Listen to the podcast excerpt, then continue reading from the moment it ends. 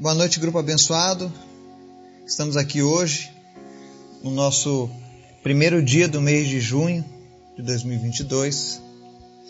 Hoje nós vamos ao nosso início do 26 mês com os nossos estudos, nossas orações, nossas reflexões com Deus sendo feitas diariamente. E tudo isso é, é a graça de Deus. Não existe nenhuma outra explicação a não ser a graça e a misericórdia de Deus. Então, eu louvo a Deus pela sua vida, você que tem estado conosco, que tem orado pelos nossos pedidos e especialmente que tem orado pela minha vida. Tenha certeza que as suas orações têm me fortalecido, têm me mantido de pé diante dessa responsabilidade que é trazer esse alimento diário todos os dias. Então eu louvo ao Senhor pela tua vida e por aqueles que têm ajudado a espalhar o Evangelho, compartilhando essas mensagens, esses estudos, trazendo pessoas para perto de Jesus. Porque o objetivo de tudo isso é que o nome de Jesus seja glorificado e que pessoas encontrem a salvação, o descanso, a cura, o milagre, tudo aquilo que Jesus pode fazer. Amém?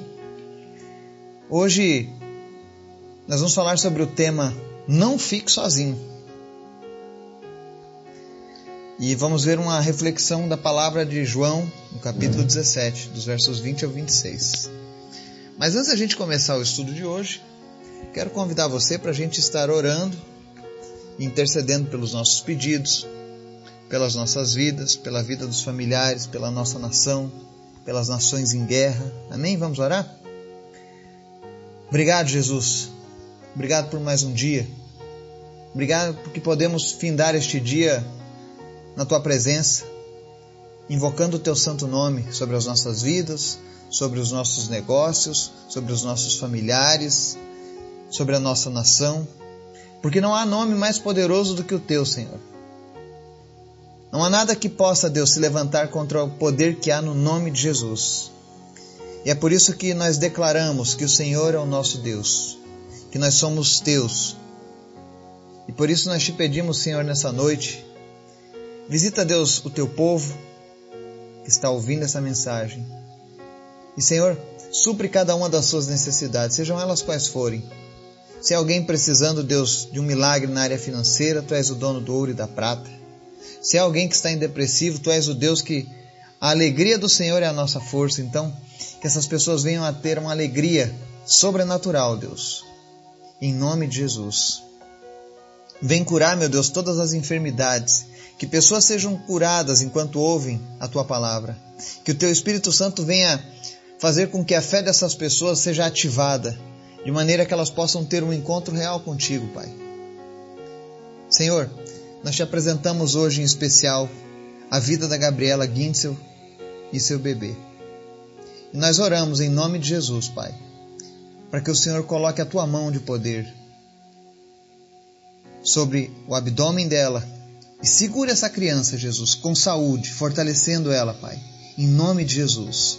Nós oramos agora para que pulmões sejam agora desenvolvidos e fortalecidos. Que a saúde dessa criança lá no ventre seja totalmente restabelecida, Pai. Nós cremos, Pai, que a gravidez, que a gestação é uma dádiva do Senhor. E o Senhor é o Deus que dá a vida. Então nós te pedimos agora nessa hora, em nome de Jesus, acalma o coração da Gabriela, do Jonas, e especialmente Jesus. Eu sei que tu tem cuidado dessa criança lá no ventre. Que essa criança possa estar agora descansada, tranquila na tua presença, sabendo que o Senhor tem cuidado dela. Pai. Em nome de Jesus, Acalma agora, Deus, o coração dessa família e que eles possam sentir, ó Deus, o teu bálsamo de cura vindo sobre eles. E seja lá o que for, Deus, que causou essa dificuldade na gestação, em nome de Jesus nós repreendemos agora, na autoridade do teu nome, Jesus. Nós pedimos em nome de Jesus que toda enfermidade, que tudo aquilo que vem contra a vida desse bebê, cesse agora em nome de Jesus. Senhor, glorifica o teu nome, Pai porque eu sei que tu ama a Gabriela, eu sei que tu ama o Jonas e tu ama essa criança que está sendo formada no ventre. E que ela está sendo formada e criada da maneira como o Senhor sonhou e desejou, Pai. Por isso nós te pedimos, Pai, ser com essa família nesse momento.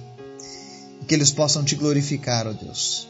E que essa criança venha a este mundo, Deus, para fazer a diferença, Pai.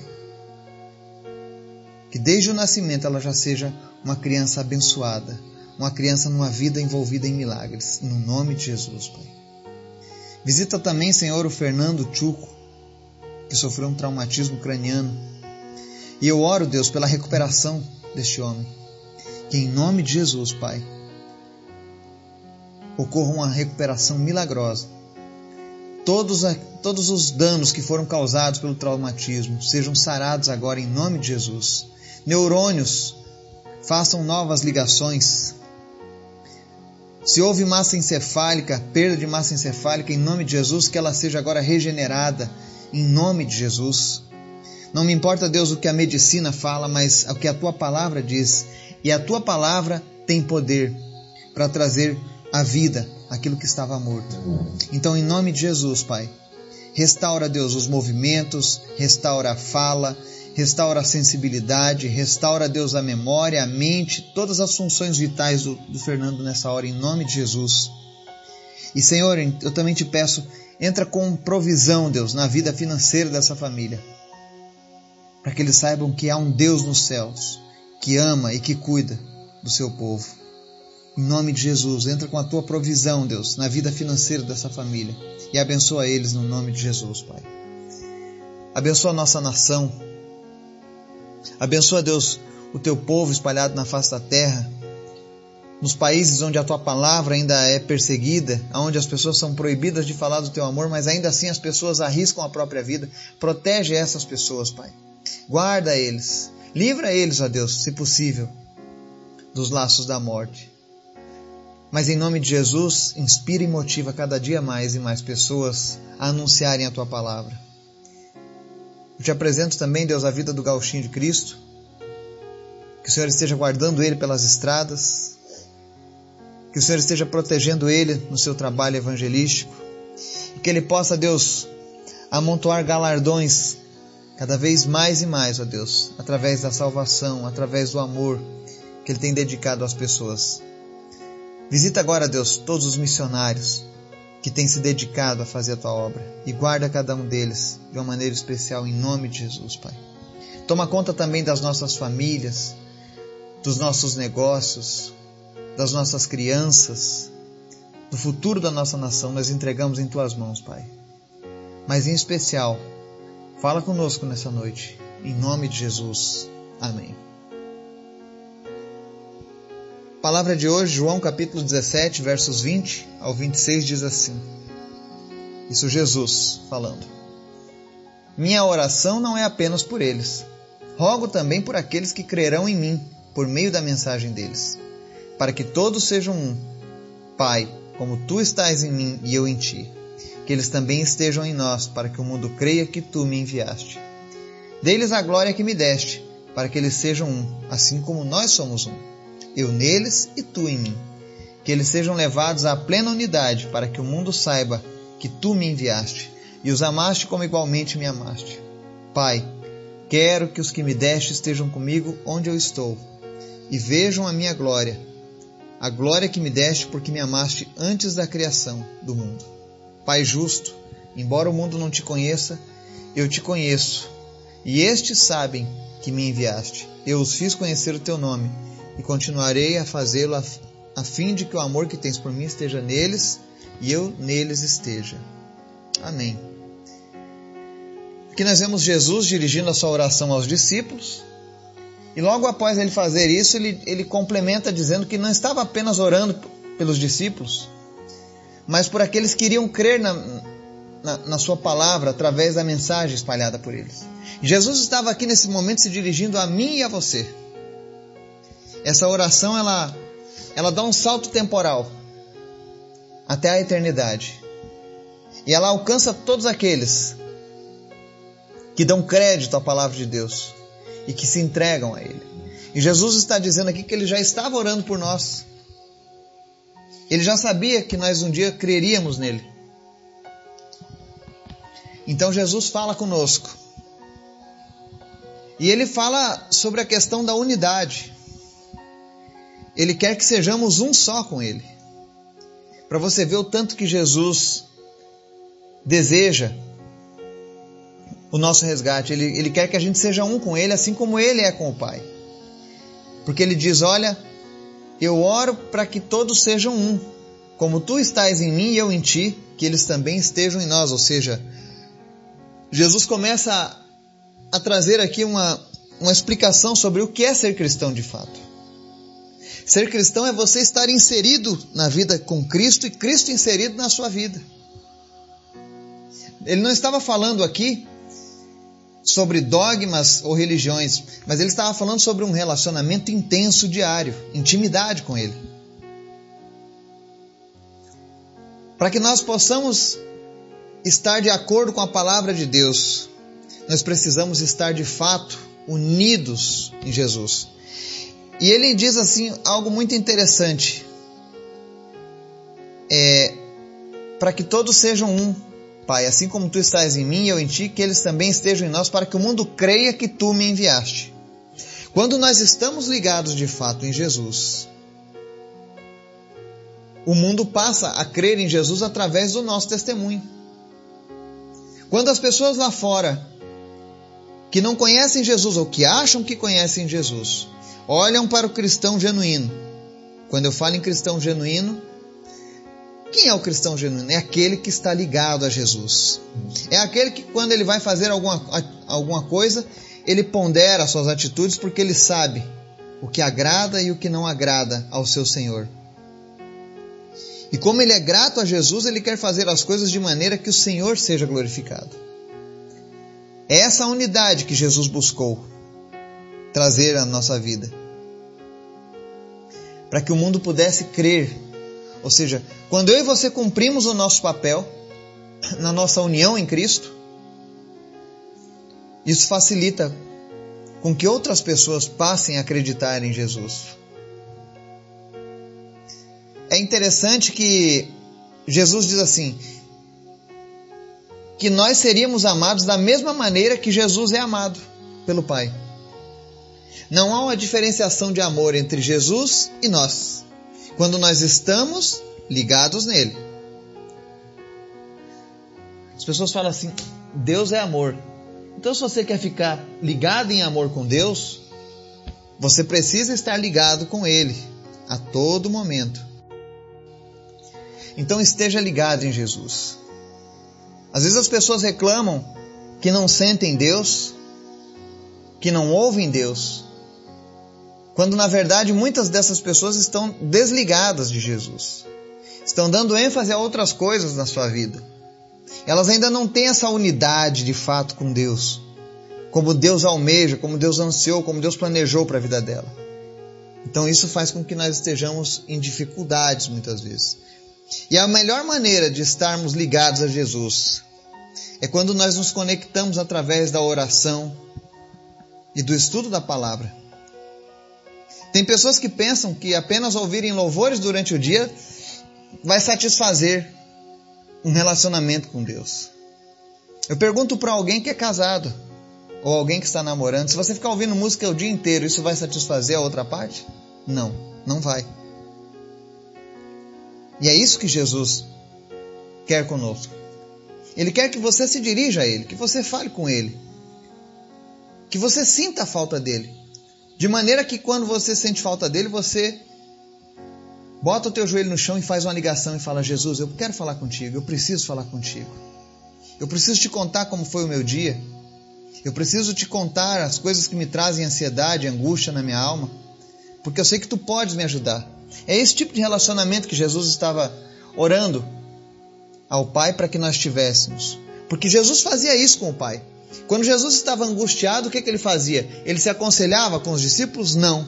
Ele ia lá para o seu local secreto e se conectava com o Deus Pai. Ali ele chorava, ele derramava suas lágrimas diante de Deus. E Jesus fazia isso sempre, porque ele sabia que ele necessitava do Pai. Se Jesus necessitava quando estava aqui na terra, imagine eu e você. Mas o que é interessante frisar aqui é que você que não se sente amado, saiba que existe um Deus que te ama da mesma intensidade como ele amou Jesus. Mas para você experimentar esse amor de verdade, é necessário que você entregue a sua vida para Jesus. Você não pode ter reservas com Jesus.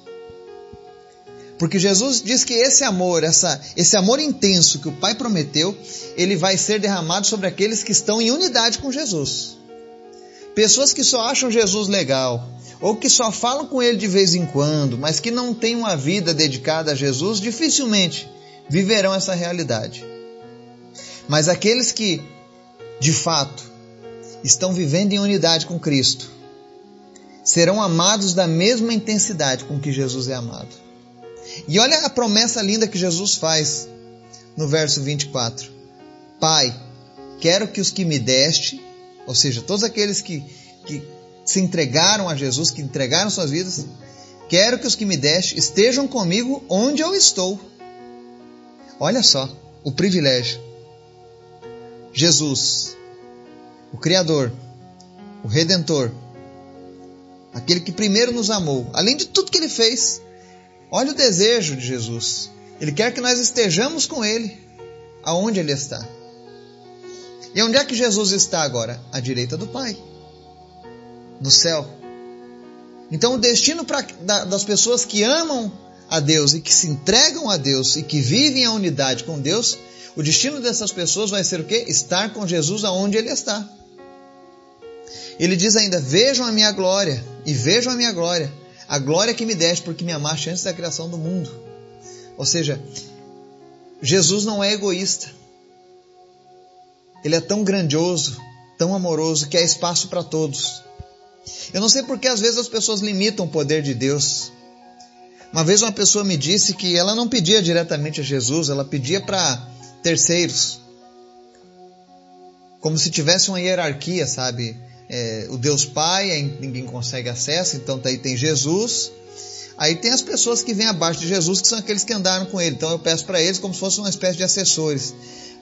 Mas o único assessor que nós temos oficialmente, amando de Deus, é o Espírito Santo, que habita em mim e você quando nós entregamos a vida para Jesus. Esse é o único assessor. Ele se comunica com gemidos inexprimíveis, como diz a palavra. Então, tudo que eu precisar pedir a Deus, eu peço em nome de Jesus. Ele veio para preparar esse caminho. E ele pode, ele tem poder para atender a todas as pessoas da humanidade. Ele, nesse exato momento, se tiver um bilhão de pessoas pedindo algo a Jesus, ele está ouvindo cada uma delas, porque ele não é limitado.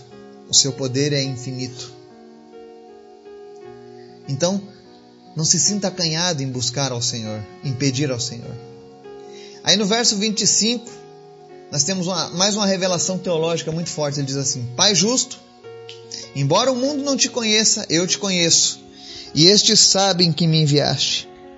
Eu os fiz conhecer o teu nome e continuarei a fazê-lo. Ou seja, Jesus está mostrando que apenas a palavra de Deus pode revelar quem é Deus de fato. Todas as outras tentativas irão falhar. Porque apenas um homem esteve com Deus, e esse homem foi Jesus. Apenas ele, de fato, conheceu Deus, porque ele é Deus também. Então, tudo que Jesus nos revela acerca de Deus, e aí talvez alguém diga, ah, mas tem coisas que a gente não sabe. Claro, é por isso que a palavra diz aquilo que ele revelou. Deus não revelou tudo para nós, mas revelou aquilo que é necessário revelou aquilo que é interessante, revelou aquilo que, que pode nos levar à eternidade junto com Ele. Tem tantos mistérios do universo que se Deus fosse revelar tudo na Bíblia, tem pessoas que já acham ali a Bíblia um livro enorme para se ler. Imagine se Deus colocasse na Bíblia todas as revelações e todos os mistérios do universo. Não caberiam. Nem os milagres de Jesus não caberiam, porque o próprio João diz que se fossem colocar todos os milagres realizados por Jesus quando ele andou aqui nessa terra, nem todas as bibliotecas do mundo caberiam. Então Deus coloca apenas aquilo que é essencial, aquilo que nós necessitamos. E mesmo Ele colocando apenas o que necessitamos, ainda tem muita gente que não busca, que não lê, que não conhece. Entende? E a gente encerra esse versículo, Jesus explicando: Eu os fiz conhecer o teu nome e continuarei a fazê-lo, a fim de que o amor que tens por mim esteja neles e eu neles esteja. Ou seja, Jesus trouxe a materialização do amor de Deus para mim e para você. E não apenas isso. Uma das recompensas de nós termos a nossa vida aos pés de Jesus, de termos a nossa vida ligada de fato a Jesus, é que Ele mesmo estará dando a manutenção que nós precisamos para que esse amor nunca nos deixe, nunca nos abandone. Quantas pessoas reclamando de não se sentirem amadas quando existe um Deus tão grandioso que não vê o momento de poder derramar o amor dele na tua vida. Que nós possamos parar de oferecer resistência ao Senhor e que venhamos a nos entregar cada dia mais e mais para viver essa vida em unidade. Afinal, Deus não, não nos quer sozinhos, mas Ele nos quer relacionando com Ele todos os dias. Amém? Que Deus nos abençoe.